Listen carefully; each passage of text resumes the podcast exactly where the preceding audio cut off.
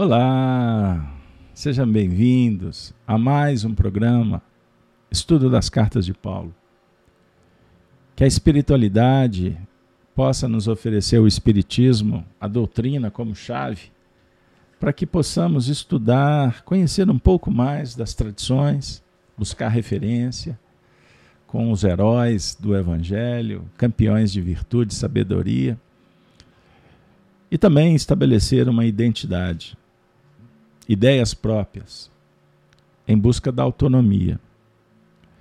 Eu costumo dizer nos nossos estudos, para ser honesto, intelectualmente falando, que aqui a gente faz de alguma forma um tipo de jornalismo, de compartilhamento de temas, documentos. Então existe um momento que apresentamos os fatos, as fontes primárias, tem o um momento das nossas preces, da interação com os espíritos, mas também tem um momento das nossas interpretações. Então, essa última, desconsidere, e você tem todo o direito, e que bom, caso você discorde. Nós estamos aqui para aprender, ninguém sabe mais. Filosofia, somos aqueles que admitimos que nada sabemos. Então, muito obrigado quando você enviar um comentário, uma contribuição para que o nosso programa melhore. É isso aí. Fique com a doutrina espírita ou evangelho. Porque já estamos cansados de deturpar, de conspurcar, de adulterar, de fazer contorcer o sentido das coisas. Que Deus nos inspire. Todos os programas que fazemos têm as suas especificidades, características estilos. E naturalmente as vibrações, os espíritos que tutelam, estão apostos para que a mensagem chegue, possa chegar para todos. Então nós tentamos simplificar o máximo, mas sem afastar por demais do propósito. Então vamos iniciar lembrando o tema de hoje: o mistério do o ministério do espírito o ministério do Espírito. Eu acho que eu até vou mudar o roteiro. Vamos conceituar? A palavra ministério, peguei aleatório aqui, tá? Bem superficial. Significa, de acordo com o dicionário, a execução de uma tarefa, de uma obra, atividade, trabalho, ocupação exercida por alguém, um cargo, função, profissão. A Bíblia preserva esse significado.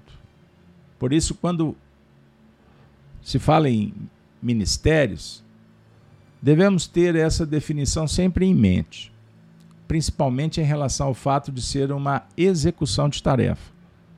Pois é isso que temos relacionado à palavra em toda a Bíblia e com a vinda de Jesus para nos auxiliar. Peguei aqui um, um site aleatório, Projeto Gospel, possivelmente com a característica evangélica. Nossos amigos, e eu agradeço. E até tem uma citação aqui: se alguém falar, fale segundo as palavras de Deus, se alguém administrar, administre segundo o poder que Deus dá. Um versículo que está na 1 Pedro 4, 11. Então, observe: que todos nós temos um dom. E quando esse dom se refere à expressão, à palavra, à divulgação, nós podemos exercer o um ministério bendito, de acordo com a nossa transparência, com a nossa dignidade, com a nossa fidelidade, com a nossa humildade e com a capacidade de adequar, empreender e investir. Então, em tudo que fizermos, podemos fazer um ministério, ou seja, transformar uma simples função em algo de muito importante. Então, nós nos tornamos responsáveis quando desperta esse desejo de fazer alguma coisa de diferente. E para isso eu costumo usar uma expressão, virou clichê, né? Como falam por aí. Pensa diferente que você faz diferente. Faz toda a diferença pensar diferente. Então aí a gente lembra que Paulo começou o seu ministério, sua tarefa, depois da conversão na sinagoga de Damasco. Vejam bem. E a partir daí nunca mais o mundo foi o mesmo. Num primeiro momento, dificuldades, atropelos, até que ele foi se capacitando, ele foi burilando, ele foi é, se tornando uma referência. Ele era doutor, mas num outro setor. E o interessante porque ele trabalhava aspectos da lei. Então o território do parlatório, das conferências, dos embates intelectuais, pois ele foi preparado para ser um magistrado, um sacerdote, ele era um doutor da lei. Então isso para ele era tranquilo, ele era o campeão dos embates. Ele tinha uma autoridade extraordinária da escola de Gamaliel, de Eliel. Vejam aí, aí vocês vão percorrendo a história. Mas quando convertido ao Cristo, ao cristianismo, a história mudou. A concepção da lei, a interpretação muda totalmente. Não que a doutrina que ele trabalhava, os mandamentos mosaicos, deixassem de ter importância. Pelo contrário. Lembram quando Kardec estuda pra, nos ajuda no capítulo 1 do Evangelho segundo o Espiritismo, interpretando a passagem, a fala de Jesus: Eu não vim destruir a lei, mas dar-lhe cumprimento. Isso é extraordinário, é definir que todas as escolas do bem, filosofias, religiões e etc., os missionários foram precursores. Eles vieram preparar o caminho do Cristo. Então existe uma unidade dentro de uma diversidade de multi, facetas do mesmo projeto, certo? Mas é diferente. É como se você saísse de um ambiente e fosse para um outro para trabalhar o mesmo conteúdo. Com o Cristo, o revestimento, o amor, fraternidade. Então a vibração é diferente. Então Paulo se torna um gigante. Eu sempre lanço mão de um recurso. Para trabalhar um pouco da história do Paulo, nós precisamos de conhecer a história. História, história é tudo na filosofia, na antropologia, em, nas, nos estudos metafísicos, evangélicos. História é tudo. Então leia. O problema é que a gente tem poucas referências, né? E, e a gente está descobrindo que grande parte da história que nos contaram não foi bem assim. Nós fomos contaminados, principalmente no mundo que vivemos. A visão que possivelmente você tem da história do Brasil prepara, porque um dia você vai descobrir que não é bem essa. E os contextos de outros de outros momentos, de outras tradições. Então nós temos que procurar para nos livrar um pouco das contaminações, tentar entender a essência moral, aí vale. Porque aí não tem errada. Por isso é que Kardec apoiou a interpretação do, do Evangelho à luz do Espiritismo, como ele ensina, como ele explica na introdução do próprio Evangelho segundo o Espiritismo, ele lança a mão de algumas passagens que ele pudesse trabalhar o lado moral, a essência. Entendam bem. Embora ele não desprezou as predições, os milagres, ele vai trabalhar no livro A Gênesis. Mas no Evangelho segundo o Espiritismo, o objetivo principal, os aspectos morais. Porque a teoria moral espírita é a mesma teoria moral cristã. Não há outra melhor. Percebam bem. Então, nós estamos diante, como o Dinaldo está falando, do acesso à história daqueles vencedores que nos interessam. É isso que você quis dizer, Dinaldo? Espero que, que eu não tenha errado. Os heróis. Eu gosto muito da história medieval, do mundo antigo, aonde se cultivava muito os mitos, né? as referências. Então a gente se desacostumou a valorizar os feitos heróicos, os, os gigantes da história, que guiaram o mundo antigo. Inclusive, muitos foram até emporcalhados né, por alguns interesses políticos. Mas o que vale? Virtude, coragem, sabedoria. Entendam isso. A capacidade de exercer um ministério que facilita o caminho daqueles que estão em torno a partir da facilitação que empreendemos para a nossa própria jornada. Beleza, pessoal? Ah, se deixar, a gente namora demais a filosofia aqui a gente não caminha. Então eu vou convidá-los agora para o que mais vocês estão esperando. Vamos ler Paulo? Olha que legal. Olha que legal. Olha que legal. Vamos lá. Vamos lá. Porque já é manifesto, nós estamos trabalhando com a segunda carta de Paulo aos Coríntios, capítulo 3. Então nós vamos trabalhar a leitura do verso terceiro. Porque já é manifesto que vós sois a carta de Cristo, ministrada por nós e escrita não com tinta, mas com o Espírito do Deus vivo. Não em tábuas de pedra, mas nas tábuas de carne do coração. Continuando, próximo verso.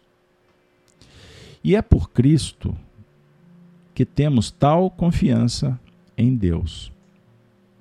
Não que sejamos capazes, por nós, de pensar alguma coisa, como de nós mesmos.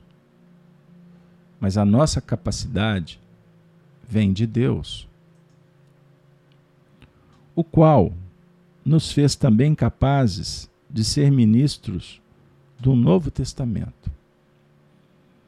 Não da letra, mas do Espírito, porque a letra mata e o Espírito vivifica. Eu acabei de falar sobre isso. A letra mata e o espírito que vivifica. O nosso interesse, o interesse de Paulo, o interesse de Jesus é a essência. Por quê? A letra é símbolo. E o símbolo, em filosofia, aguarda a chegada do filósofo que tem interesse na verdade, em aprender.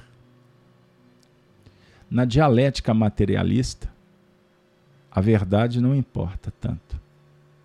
O que vale é o interesse do sujeito. Entendam isso. Por isso é que fica complicado você dialogar quando não há um interesse em descortinar, tirar o véu para se chegar na verdade.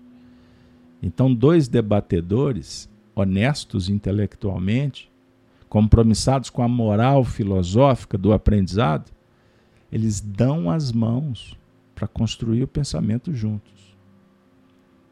Não é o que se vê por aí. Inclusive por falta de base, de conhecimento em alguns casos, desonestidade intelectual. Ou o analfabetismo funcional. Os indivíduos falam, falam e não sabem do que, que falam. Aliás, segundo Platão, existem quatro tipos de pessoas. Depois eu falo. Nós podemos trabalhar isso aí. Né? Os ignorantes, formadores de opinião, filósofos, sábios, depois a gente fala sobre o tema. Mas vamos lá. Então, o que vale é a essência. Continuando.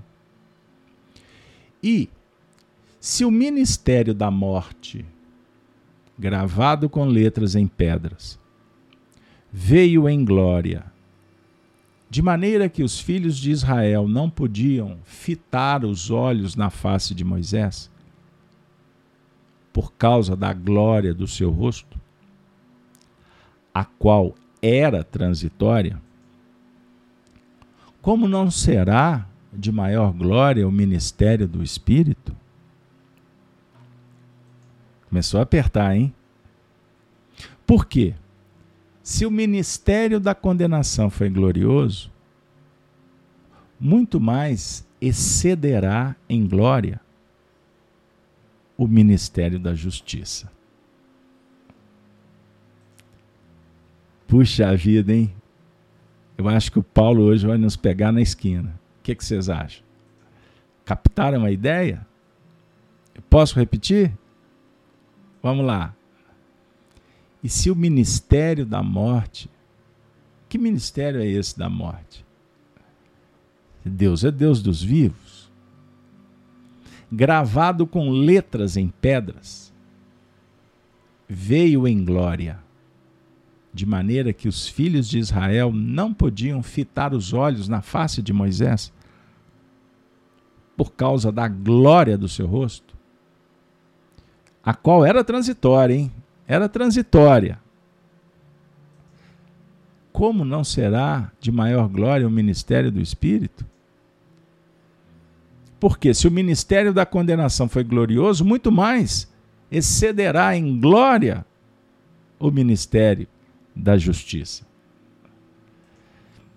Eu fiz questão de reler, porque a gente não está acostumado com essa linguagem. E fica complexo.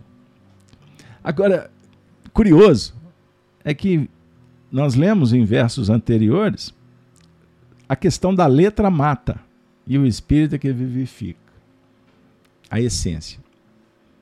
Por isso nos reunimos, como Kardec indicou, com a chave na mão chave para entender mistérios. E eles deixarem de ser mistérios e passar a ser ministério. O ministério, ou seja, uma função que vai nos auxiliar exercendo um trabalho do aprimoramento interior. Eis a grande missão.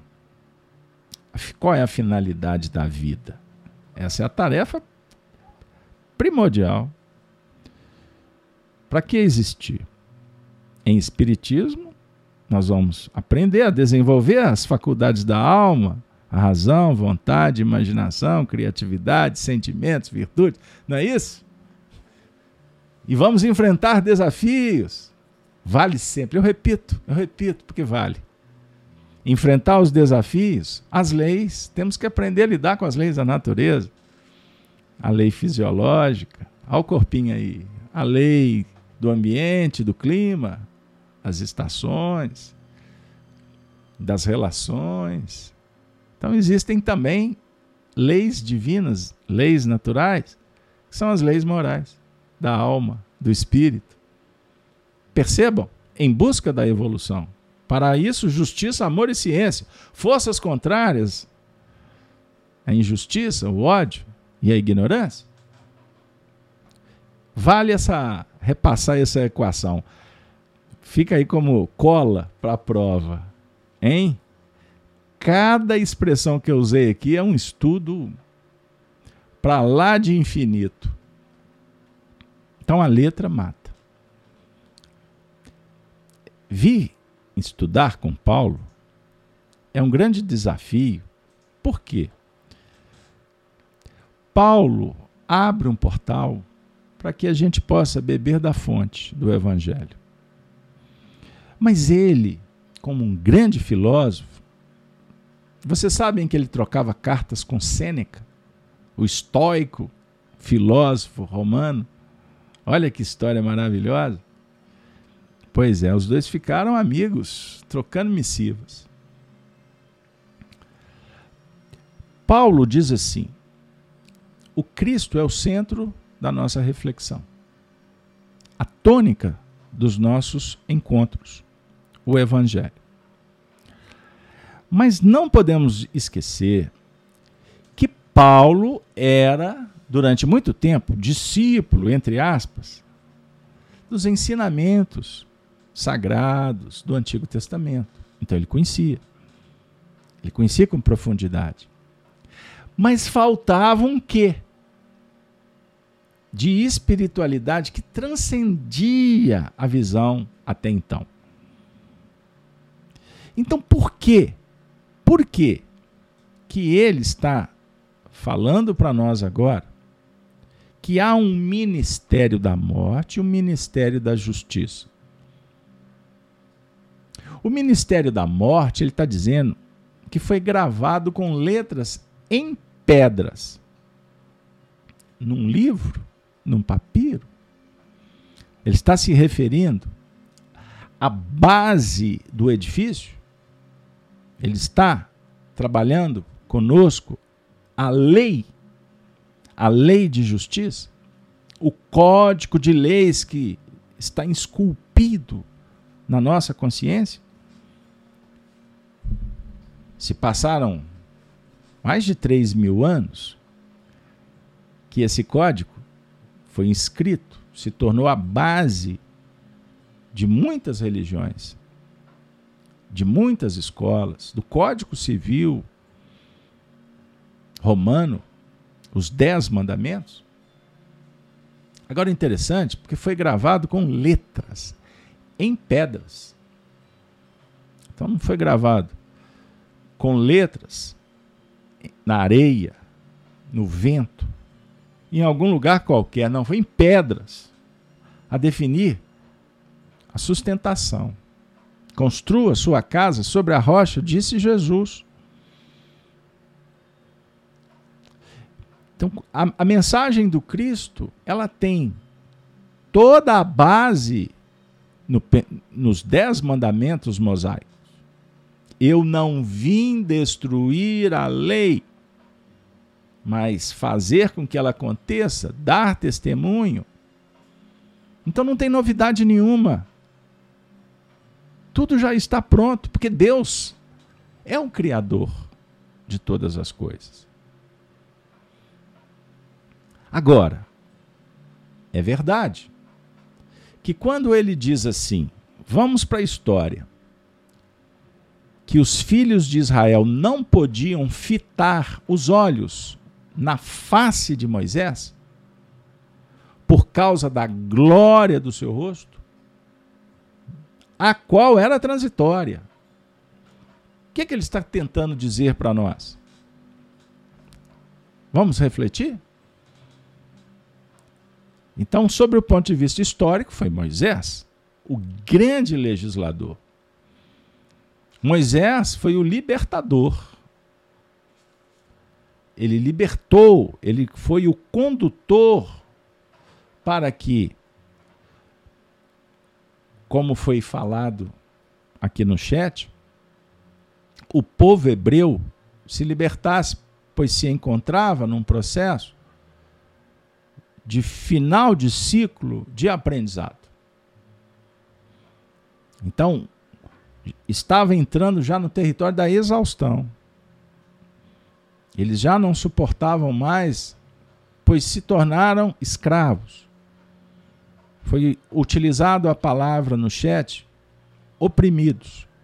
Então, estou fazendo aqui apenas um ajuste dentro do que vocês mesmos estão construindo conosco.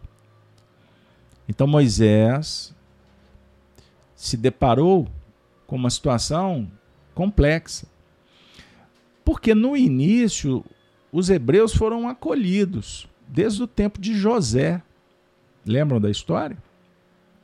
Abraão, Isaac, Jacó, e aí as coisas começaram a acontecer até a chegada no Egito. Eles foram acolhidos sobre as bênçãos de José. Mas com o passar do tempo, as, os, imaginem, 400 anos. Se as coisas mudam na sociedade de um ano para o outro, imagine ao longo dos, das décadas, dos séculos, até que eles ficaram na condição subjugar, de subjugação. Mas é necessário nós espíritas analisarmos sobre vários ângulos. para que você não cometa um erro histórico, anacronismo. Então, nós que lemos a história descrita do que aconteceu lá na Idade Medieval, é necessário que você sempre pense assim: quem está escrevendo? Qual é a tendência? Qual é o estilo do narrador? Qual o interesse político? Entendam isso. Porque existem oprimidos, existem tiranos, mas é necessário que a gente entenda contextos, entenda o texto objetivo, porque tem uma tradição, né? um ditado que diz: todo texto tem o seu contexto. Né? E, e, e dentro do contexto existem também os pretextos. No caso, Paulo está nesse versículo falando da autoridade espiritual de Moisés. Aquele que não só foi um condutor de um povo sobre o ponto de vista civil, administrativo, ele também foi um condutor do espírito, da alma. E ele tinha profundidade, ele tinha conhecimento, ele foi iniciado na escola de Tebas. Ele conhecia Hermes Trimegisto, as tradições. Entendam bem, ele sabia naturalmente da mediunidade, porque os sacerdotes tinham conhecimento da metapsíquica, da realidade espiritual. Então, nós precisamos de entender isso. Mas, contudo, o que nos importa é a gente entender o que está escrito, mas aprofundar. Vamos fazer um mergulho sobre nós mesmos, sobre a nossa intimidade. Porque Moisés, portanto, representa o código moral de leis. Ele é o nosso ego que está em vias de entrar numa relação com o superconsciente. É a nossa essência espiritual manifestando, administrando da melhor maneira possível aqueles aqueles instantes emocionais que precisam de cuidado. As dúvidas, a insegurança, como também as manifestações egóicas que nos afastam dos princípios que deveriam ser norteadores. Seja por rebeldia, que é um dos grandes problemas, ou seja por fuga, a sabotagem do processo, por infantilidade, ou a nulidade moral quando nós ignoramos. Entendam isso. Então, olhar para a glória Precisamos de ter coragem, determinação. Sem constrangimento. Porque toda autoridade que nós identificamos, ela é transitória, mas é oportuna, favorece para que nós vejamos um pouco acima do normal. Aí eu posso trazer o símbolo, o símbolo da caverna. Quando a gente sabe que lá no alto tem uma luz. Mas muitas vezes preferimos ficar observando apenas as sombras projetadas a partir de uma fogueira que está dentro da caverna. E essas imagens que eu vejo lá na parede da caverna, geralmente são manipuladas por aqueles que sabem e querem manter a ilusão, a ignorância. Então manipulam, gerando medo, trabalhando apoiado na mentira, nos devaneios, para que você, eu, não se esforce para olhar para o alto da caverna e encontrar lá uma fresta. Compreenderam? Porque a luz não está dentro da caverna. Aqui é apenas um, um movimento transitório, limitado. O sol está lá fora. Mas quando se identifica, é necessário observar, compreender e encontrar recursos, instrumentos para subir até no alto da caverna. E não vai ser fácil. Não vai ser simples.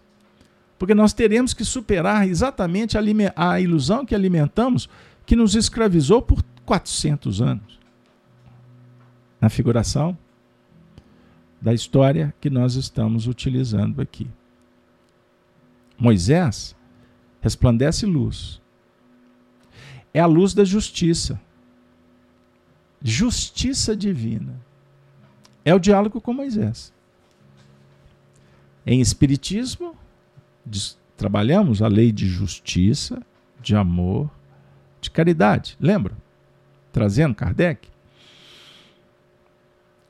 Então, para que nós percorramos os caminhos que vão nos levar à sublimação do amor incondicional, é necessário conhecer, viver a experiência. E Moisés oferece no tratado do Antigo Testamento toda a história de um povo. É a história do Espírito. Nós nos encontramos no Antigo Testamento em vários momentos. Basta a gente passear pela história procurando identidades, preferências, verificando que existem situações que nos incomodam, que sugerem mudança. E nem sempre eu dou conta, porque me falta recurso, remédio, eu posso até ter identificado uma mazela, uma doença, mas é necessário aceitar. Uma coisa é você ser informado, você está com uma doença, outra coisa é você aceitar. Porque quando nós aceitamos, é o acolhimento amoroso, que dialoga com várias virtudes, como adequação, perdão, auto-perdão, aceitação. Gente, isso é de um valor espetacular. Porque nós nos rebelamos o tempo todo contra a sombra, quando descobrimos uma sombra. E a sombra é revelada quando eu olho para o outro. Pense nisso. Eu coloquei um. Pedi para o pessoal colocar da equipe um link de uma palestra do Divaldo. Assisti hoje. Sensacional. Maravilhoso. Quando o Divaldo trabalha algumas questões da Joana de Anjos com Jung, as sombras. Quando eu olho para o outro, eu identifico a minha luz ou a sombra no outro. Carl Gustavo Jung. Aí o Divaldo vai dialogar né, com o self, com o ego. E são reflexões importantes da psicologia mais profunda. Mas o diálogo tem a ver então com essa essência que nós precisamos permitir que ela seja vigorosa, que ela possa irradiar, para cuidar dos elementos que precisam de ajuda, o nosso ego. Então não pode, não devemos brigar com, os, com o nosso ego. Ele tem sentimentos, por isso sentimentos egóicos. Sentimentos egóicos, egoísmo, orgulho, vaidade, causa um terror, um, um frisson. E a manifestação, ela é trevosa porque é ruinosa, é ruidosa, é intolerante, é preconceituosa.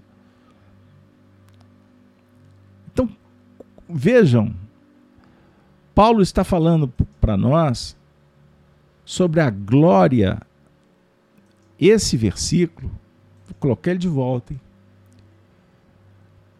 O ministério da morte. Que, por que ministério da morte? Porque nós, vejam bem, veja bem, a justiça ela gera morte. Qual morte? A morte moral, a morte espiritual. A morte do conceito. É o homem velho. Mas não é a morte no sentido de destruição. Isso aqui não tem a ver com revolução, com guerra. Como que você lê uma revolução? Com a ótica da física? Reposicionar um astro num périplo anterior? Reposicionar, ressignificar? Beleza.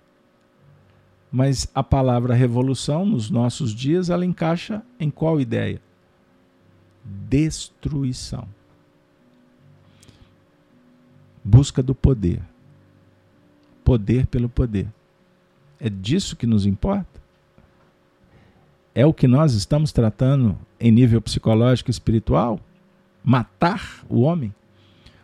Como Robespierre levantou a voz a gente fala da Revolução Francesa com a boca cheia, né?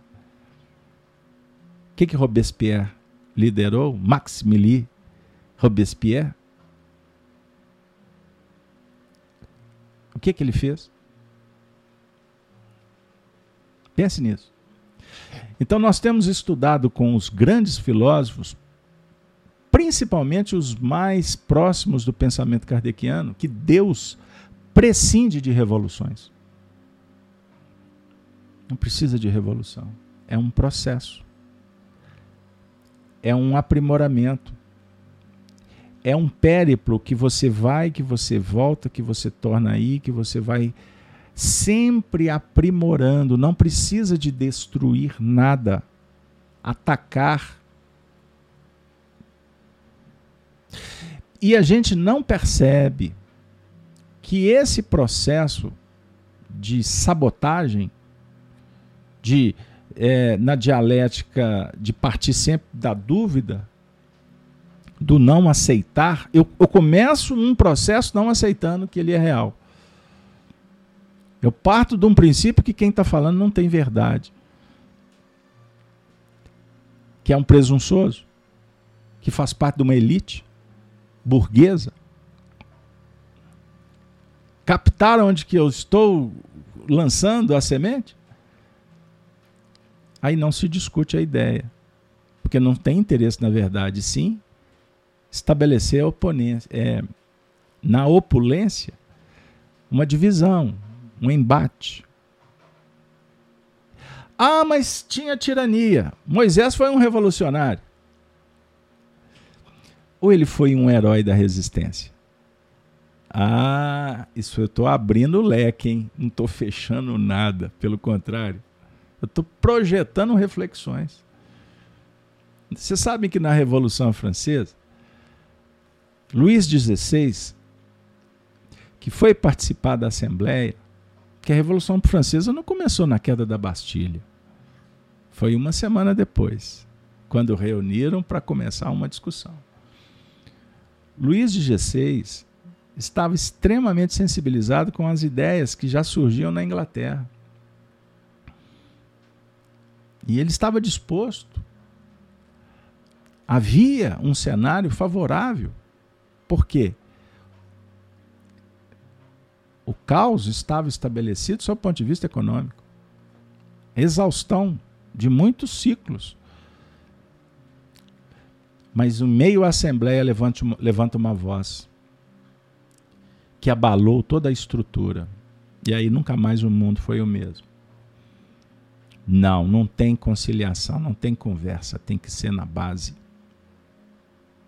Robespierre. 40 mil pessoas decapitadas, 100 por dia, sangue pelas ruas. Isso é destruição. Precipitação. É o homem que não sabe que ele não tem o poder absoluto. O poder absoluto é, é divino. E existe uma lei de progresso que está em franco desenvolvimento. Então, quando o homem se arvora em sabedoria superior, em querer estabelecer códigos e ideologias que vão trocar um mundo pelo outro, daí é que surgem os grandes problemas da humanidade. Mas faz parte. Então, o ministério da morte, que Paulo se refere, é você olhar, é cada um de nós começar a identificar que existe uma novidade. Agora, pode ser morte no sentido de uma grande decepção.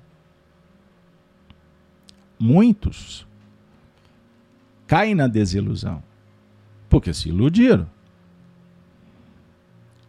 Quantos partem para o ataque? Tiram a própria vida? Gente, nós vivemos num mundo que o índice de suicídio está altíssimo. Crianças, crianças suicidando, jovens, idosos suicidando. Vocês têm noção do que, é isso? Você tem um caso na sua família? No vizinho? Você lê um livro? A televisão não dá isso. Aliás, nem se liga mais né, por aí. O que, que nós estamos falando? Nós estamos falando de outra morte. É o despertar da consciência. Porque é uma morte que, na verdade, promove vida. Então, se estamos diante de uma maravilha, uma novidade que está dizendo assim: olha, a vida pode ser muito melhor. Então nós faremos uma escolha. Eu quero uma novidade prosseguir. Eu quero atender um chamado. Eu quero reconhecer que muitos deram a vida, como Moisés, os filhos de Israel que estavam, na verdade, preparando um outro ministério, o ministério do Espírito. Ministério do Espírito. Isso é sensacional. Trabalhar o Espírito, a alma imortal. Entendam isso. Será que você planejou durante tanto tempo um dia, esse dia chegou agora. Nós estamos despertando. Está doído? Está sofrido? Angustiante? Depressivo? Arrependido? Culpado? Vítima? Isso não tem mais sentido, meu amigo, com Jesus, porque o diálogo é eterno, é imortal. Ninguém morre. O homem velho é a base para o homem novo. Você não vai jogar fora, descartar, deletar, igual, igual tem feito aí a, a era da lacração. O que é lacração? Censura. Censura. Quando não fala na sua língua, remove, deleta, manda embora, como vocês estão vendo acontecendo aí no cenário. Censura. Censura. Vocês já imaginaram o que é viver com censura? Então fiquem atentos. Como diz o outro, fique esperto. Porque isso está batendo na sua porta e tu não está vendo. O mundo é um mundo aí fora em que a desilusão está campeando. Porque o materialismo está ruindo. Nunca se, nunca se imaginou que pudesse realmente chegar na culminância da sofisticação materialista, que atingiu os seus objetivos afastando as pessoas delas mesmas, de si mesmo. Entenda o que Paulo está falando? O nosso momento é o ministério do, do Espírito. Mas nós precisamos entender esse ministério da morte. Não significa que você vai exercer um ministério para promover a morte. Não. O ministério da justiça, ele mostra a morte. É entender o delito, o erro. E o que é mais vigoroso, importante, é aprender com a experiência e não fingir que ela não aconteceu. É ter coragem de olhar face a face com um sentimento amoroso, acolhedor. Porque não tem vítima nem algoz. Existe experiência. Os espíritos dialogam conosco o tempo todo dizendo: fiquem atentos, fiquem atentos, não repitam os nossos erros. Por, eis um dos objetivos de uma comunicação mediúnica com espíritos que estão em faixas parecidas, semelhantes às nossas é permitido que eles venham falar assim, pessoal, ou fique esperto. Porque o negócio não é bem assim não.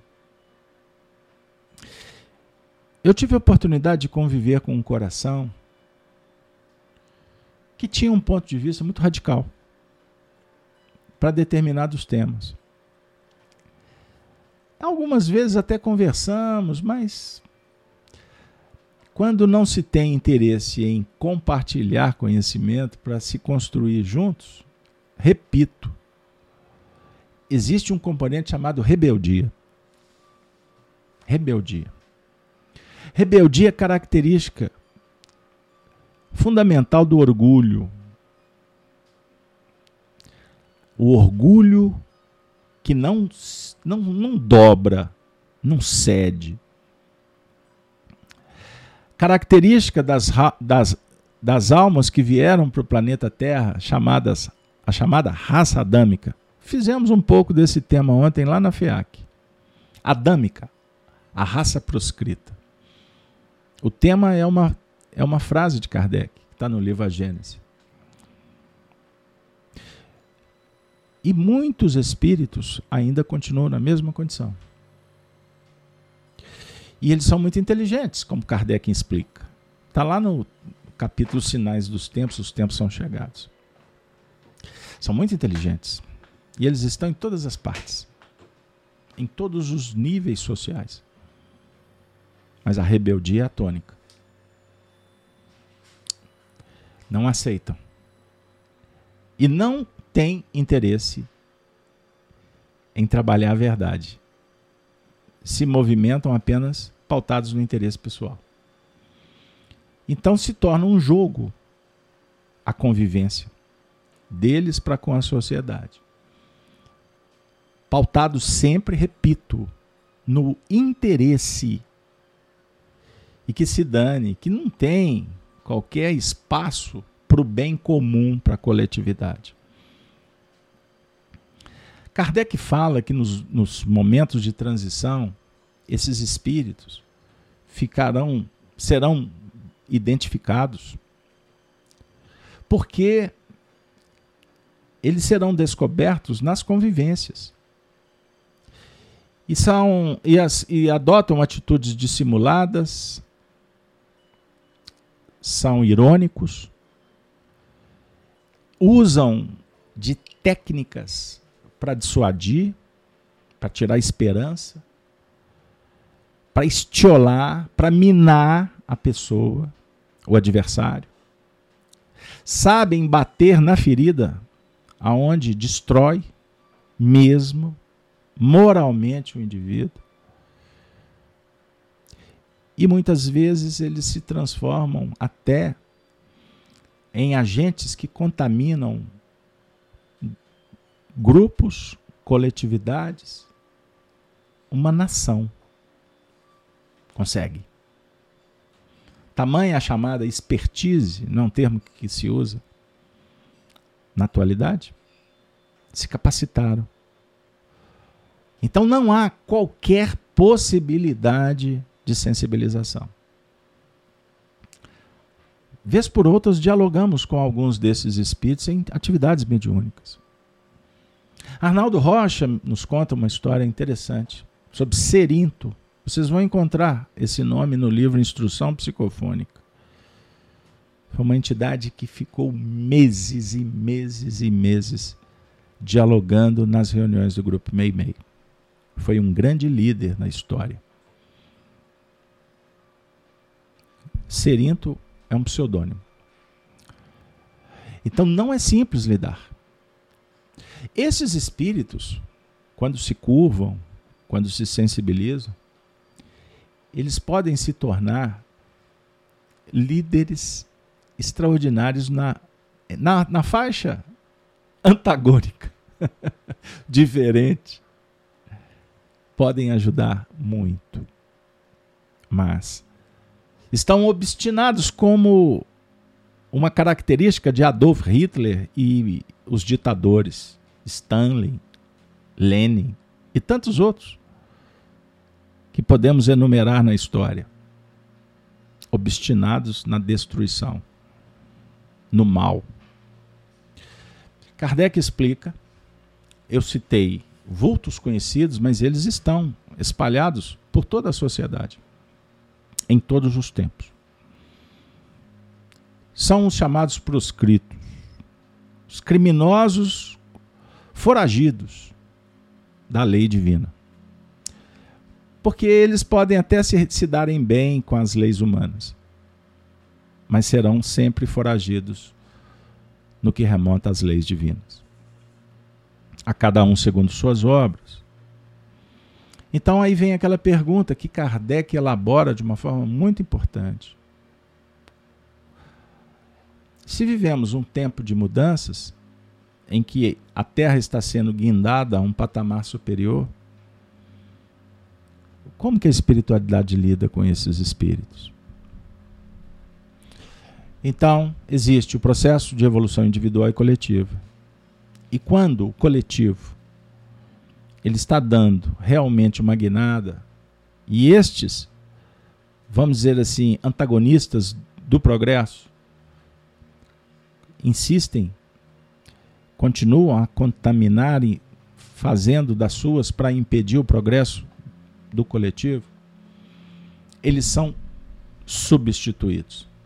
Aí entrou a teoria moral espírita, incomparável apresentada por Kardec, que nenhuma outra doutrina explica com, com gigantismo, com sentido lógico, espiritual, transcendente, como Kardec fez. Então há as chamadas emigrações e imigrações de espíritos. E eu gostaria de dizer para vocês que já há muitas décadas as reuniões mediúnicas apresentam esse processo que está em franco desenvolvimento. Então, muitos espíritos já estão há bastante tempo sendo retirados da Terra. Nós estamos caminhando para um processo muito sério. E esse e as, vamos dizer assim, e esses sistemas materialistas das trevas que atacam a sociedade, como eu disse, implementaram uma guerra cultural, religiosa, intelectual, e por isso a contaminação generalizou. Só que eles não são a maioria. E agora eu vou dar um elemento para vocês pensarem. Segundo Platão, existem quatro tipos de pessoas: ignorantes, os que não sabem, não querem saber e se acomodam com essa suposta realidade. Existem os formadores de opiniões. Alguns sabem um pouquinho, mas são tomados pela vaidade e pensam que sabe, se achando no direito de opinar sobre tudo. Existem os filósofos os que sabem que não sabem e querem saber. E existem os sábios. De tanto praticar o que estuda, vê, estudam, veem por si mesmo. Aonde estão esses espíritos complicados? Bom, são espíritos de categoria inferior. Na escala espírita, Kardec também nos apresenta o perfil. Mas eles estão muito mais no campo daqueles ignorantes, os que não sabem, não querem saber e se acomodam com essa suposta realidade. Eles não sabem o que. Eles não sabem a essência da lei. Pois eles não estão interessados em conectar com as propostas superiores. Por isso, não tem interesse. Mas uma parcela considerável estão hoje espalhados num grupo intitulado Formadores de Opinião. Eles sabem um pouquinho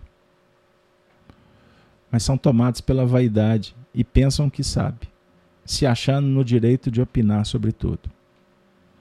Eles estão nas universidades, no meio intelectual. Geralmente eles estão no ambiente cultural, artístico. Eles estão na imprensa. Eles são líderes de comunidades de religiões. Eles são aqueles obstinados em promover a ruptura das, dos valores espirituais. Combatem a virtude de uma forma tão sofisticada que não se percebe que isso foi infiltrado ao longo do tempo na sociedade através dos livros, das novelas, do teatro. E vivemos num tempo de um caos social que foi previsto por Jesus. Os sinais dos tempos indicam que tudo isso foi, repito, previsto quando Jesus dissera. Vou dar só a dica do capítulo 24 de Mateus, sermão profético aqueles dias, os dias da desolação, aonde falsos cristos e falsos profetas estariam bem pertinho, enganando até, entre aspas, os escolhidos, aqueles que estão ali pertinho, mas se contaminam. E o amor se esfriaria, ouvireis de guerra, rumores de guerra, estão lembrados? O que, que aconteceu no século XX? o que, que está acontecendo nos nossos dias. Vejam, vejam o que está acontecendo aqui no nosso Brasil. O que, que está acontecendo nos países vizinhos. Vejam a crise que está na Europa. Então, qual o ministério que o Senhor conclamou você a exercer? Bom, nós temos o grupo dos filósofos do sábio, dos sábios. Né? É o ministério do Espírito. Então, voltando, não se atemorize. Não se sinta inseguro. Porque existe uma técnica da mentira que é utilizada para enganar a serpente. A serpente do Antigo Testamento enganou Eva, não foi? Ela enganou o sentimento, a ilusão. Ela bateu ali naquele lugarzinho assim, mais vulnerável, porque estávamos em vigilantes. Porque Eva e Adão é a nossa estrutura psíquica, é a nossa realidade interior. Percebam? Então, uma das técnicas que mentem é despertar a ambição nas pessoas, e a ambição, ela gera também a inveja, o despeito. E aí está a raiz do que nós estamos lidando no dia a dia, dentro de casa, no ambiente de trabalho.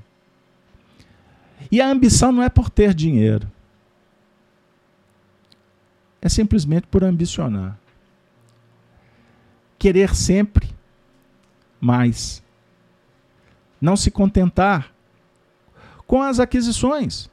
Face ao que foi oportunizado, o que foi empreendido, o que foi buscado, o que foi trabalhado. Ponto. Eu quero sempre mais. Então eu começo a gerar e eu vou pegar agora um gancho. Tá vendo como é que a gente constrói junto? Eu vou pegar um gancho da palavra que foi usada. Isso tudo gera uma luta. Uma luta de classe. Aí surge uma palavra: oprimido. Oprimido. E quando a gente lança a mão, o oprimido, na verdade, começa a ser apenas o objeto básico para a gente partir para a vocação de direitos. E poucos no mundo atual estão interessados em deveres. Todo mundo quer liberdade ou quer liberalidade. Se não houver respeito, ordem, vira um caos. Então nós precisamos de ter calma, muita cautela, para não comprar o que a gente dizia, né? Antigamente, gato por lebre. Sem perceber que somos subprodutos de uma sofisticação trevosa que objetivou o tempo todo nos afastar da virtude, do autoconhecimento e da verdade. Os materialistas, repito, se você for pesquisar, eles não estão interessados na verdade. O que para eles vale é apenas o interesse.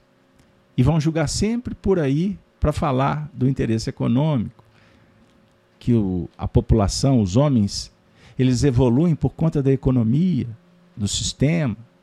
E o sistema é capitalista, é isso, é aquilo.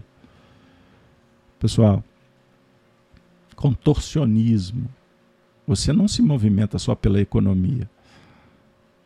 Nós evoluímos porque existe uma força endoevolutiva. Mas não só isso. Nós somos filhos de Deus. E Deus está em toda parte. A espiritualidade está conosco, nos incentivando a melhorar.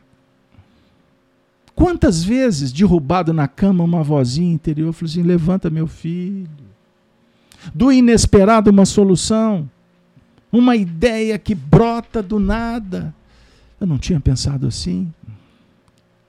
Então não precisamos de viajar, de teorizar, de sofisticar também para distanciar você, nós, de uma reflexão mais objetiva, serena, amiga e fraterna.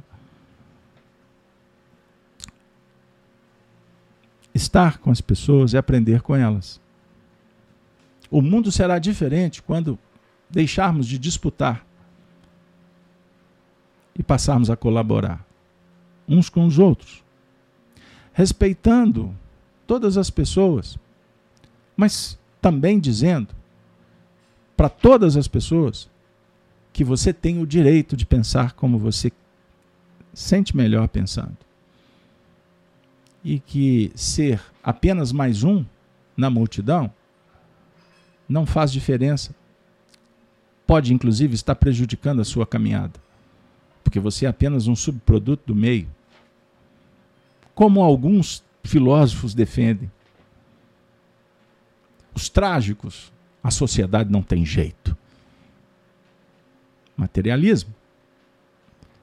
A sociedade, ela é a reunião de pessoas.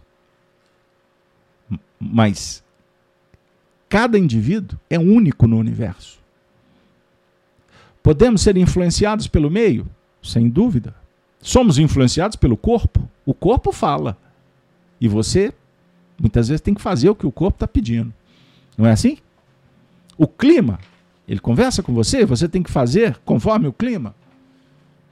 A surpresa em família, você tem que se. Ade... Tudo isso influencia.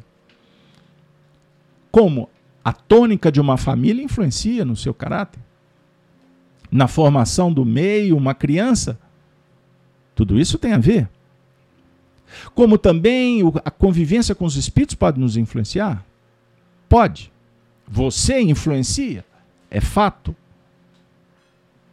Mas nós não podemos esquecer que somos seres imortais que pensamos, que temos autonomia e que hoje já começamos a ter um pouco de discernimento.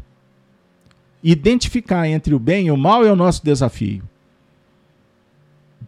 Então, eu linkei para vocês a palestra do Divaldo, porque o Divaldo traz uma reflexão muito interessante sobre os dias atuais.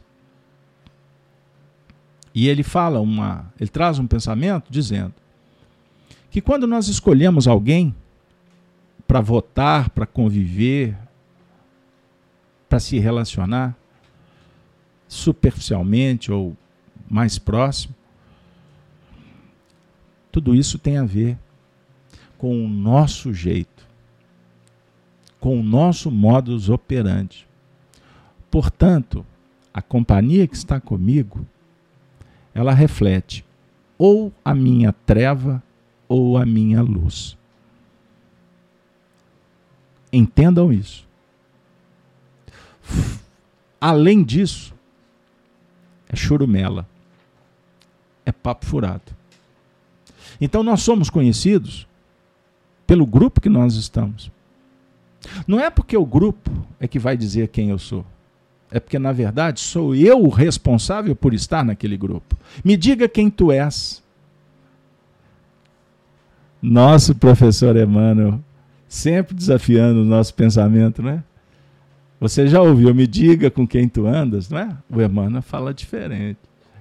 Me diga quem tu és, que eu direi com quem tu andas. Estamos chegando ao fim. O ministério do Espírito. Você tem uma missão. Você tem uma tarefa. Servir ao Cristo é se desenvolver, é buscar o amor, ou reconhecer que você é o amor. O amor está dentro de você. O universo é amor sintonizar com o amor. Mas lembrar também sobre a importância do devotamento e abnegação. Assim seremos fortes. Porque no devotamento e a abnegação, nós vamos encontrar todos os recursos necessários para empreender a jornada, porque devotamento e abnegação resumem todos os deveres que a caridade e a humildade vos impõem.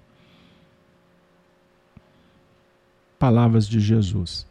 No Evangelho segundo o Espiritismo, no capítulo 6. O Cristo Consolador.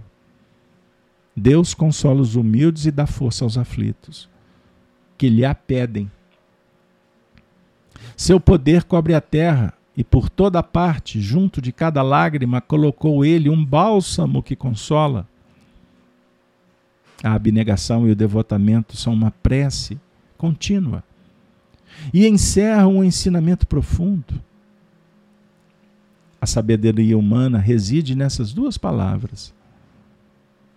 Possam todos os espíritos sofredores compreender essa verdade, em vez de clamarem contra suas dores, contra os sofrimentos morais que nesse mundo vos cabem em partilha.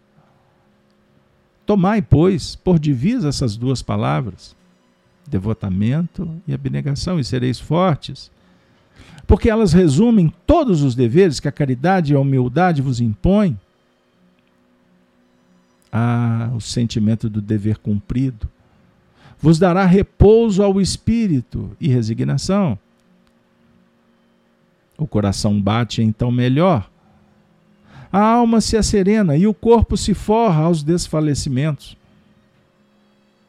Por isso que o corpo tanto menos forte se sente, quanto mais profundamente golpeado é o espírito.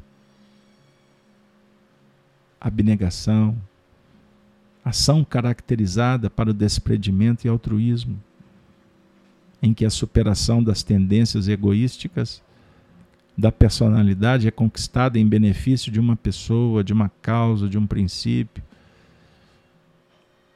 é dedicação extrema. devotar, entregar, empenhar o ministério do Espírito. Jesus é quem está falando. Ele tem como princípio fundamental a abnegação e o devotamento. Para consigo, para com o próximo, para com seu grupo, para com sua família, para com a sua nação. Então os Espíritos vêm dizer para nós que o sentimento patriótico é muito importante. Que se dedicar à causa da família em Espiritismo é uma tarefa impostergável. Sem espiritualidade, sem evangelho, sem Deus, sem Jesus, sem o Espírito protetor, tudo se torna muito confuso. Talvez a esperança morra, como seus sonhos, pois a vida perde o sentido. Então, para o espírita, não existe a Deus, existe até breve. Para o espírita cristão, ajuda, passa, segue em frente, sem pretensão de controlar o que não te compete, muito menos a vida do outro. E quando for chamado para dar a resposta, pense antes. Não desista jamais. Mas aprenda a esperar sem retroceder. Um milímetro. Marque o teu território. Mas para isso, você tem que saber um pouco mais quem você é. O que, que norteia? Qual é o princípio que tem a ver com a sua vida? Agora, se você trocar o princípio pela pseudo-virtude de ser bonzinho, amiguinho, a lógica filosófica espírita aponta que nós estaremos caminhando para o vale da decepção, porque você está abrindo mão de um princípio. Então não tem como negociar virtude. Não tem como negociar atitude. Verdade é verdade. Justiça é justiça. Amor é a base de tudo. O amor é eterno. Por isso o amor sabe esperar. O amor não é insensível. Por isso, devotamento. Não do jeito que querem, como a sociedade e o sistema propõem. Não. Mas com o Cristo, pelo Cristo, para o Cristo, custe o que custar. Isso é estoicismo. É a filosofia dos tempos atuais. Pós-moderno, né? A regeneração está a caminho, gente. Não estamos mais na hora de brincar. Portanto, entenda que apoiar a imperfeição, o crime, a corrupção é assinar um bilhete, um passaporte para o sofrimento amanhã. Não tem negociação. A verdade é uma só, ela não tem partido, ela é única. Então eu não tenho interesse em negociar com esse ou com aquele lado. O foco é Deus, é a imortalidade, é a perfeição. Paulo de Tarso sempre trazendo para nós uma missiva que nos envolve, independente das ideias, do estudo das leis. É fundamental que sintamos a presença da espiritualidade que nos eleva, que nos enleva para as regiões do Cristo. Eu gostaria muito de ficar com vocês até as duas horas da manhã, mas o tempo acabou. Rogo a Deus, aos bons espíritos, que abençoe o seu lar, que cuide de verdade, com muito carinho, da sua família, dos seus entes queridos. Na casa de Kardec, eu costumo dizer: aqui não tem promessa, não prometemos nada. Mas uma coisa podemos afirmar: a amizade, a honestidade, a transparência é que norteia. Nem sempre agrada. Mas assim a gente vai caminhando sobre as bênçãos de Deus. Que Ele nos abençoe e nos irmane cada vez mais. E que possamos ter uma noite de bênçãos, nos preparando para o mundo espiritual que nos espera com Jesus, para continuar as atividades de socorro, de atendimento aos filhos do Calvário. Com Cristo, pelo Cristo e para o Cristo. Hoje, agora e sempre. Me despeço com a saudação dos cristãos dos primeiros tempos, convidando vocês para participar conosco no canal Gênesis todas as manhãs às sete horas do programa Gênesis no Lar, o Evangelho no Coração. Valeu, pessoal. Muito obrigado de coração.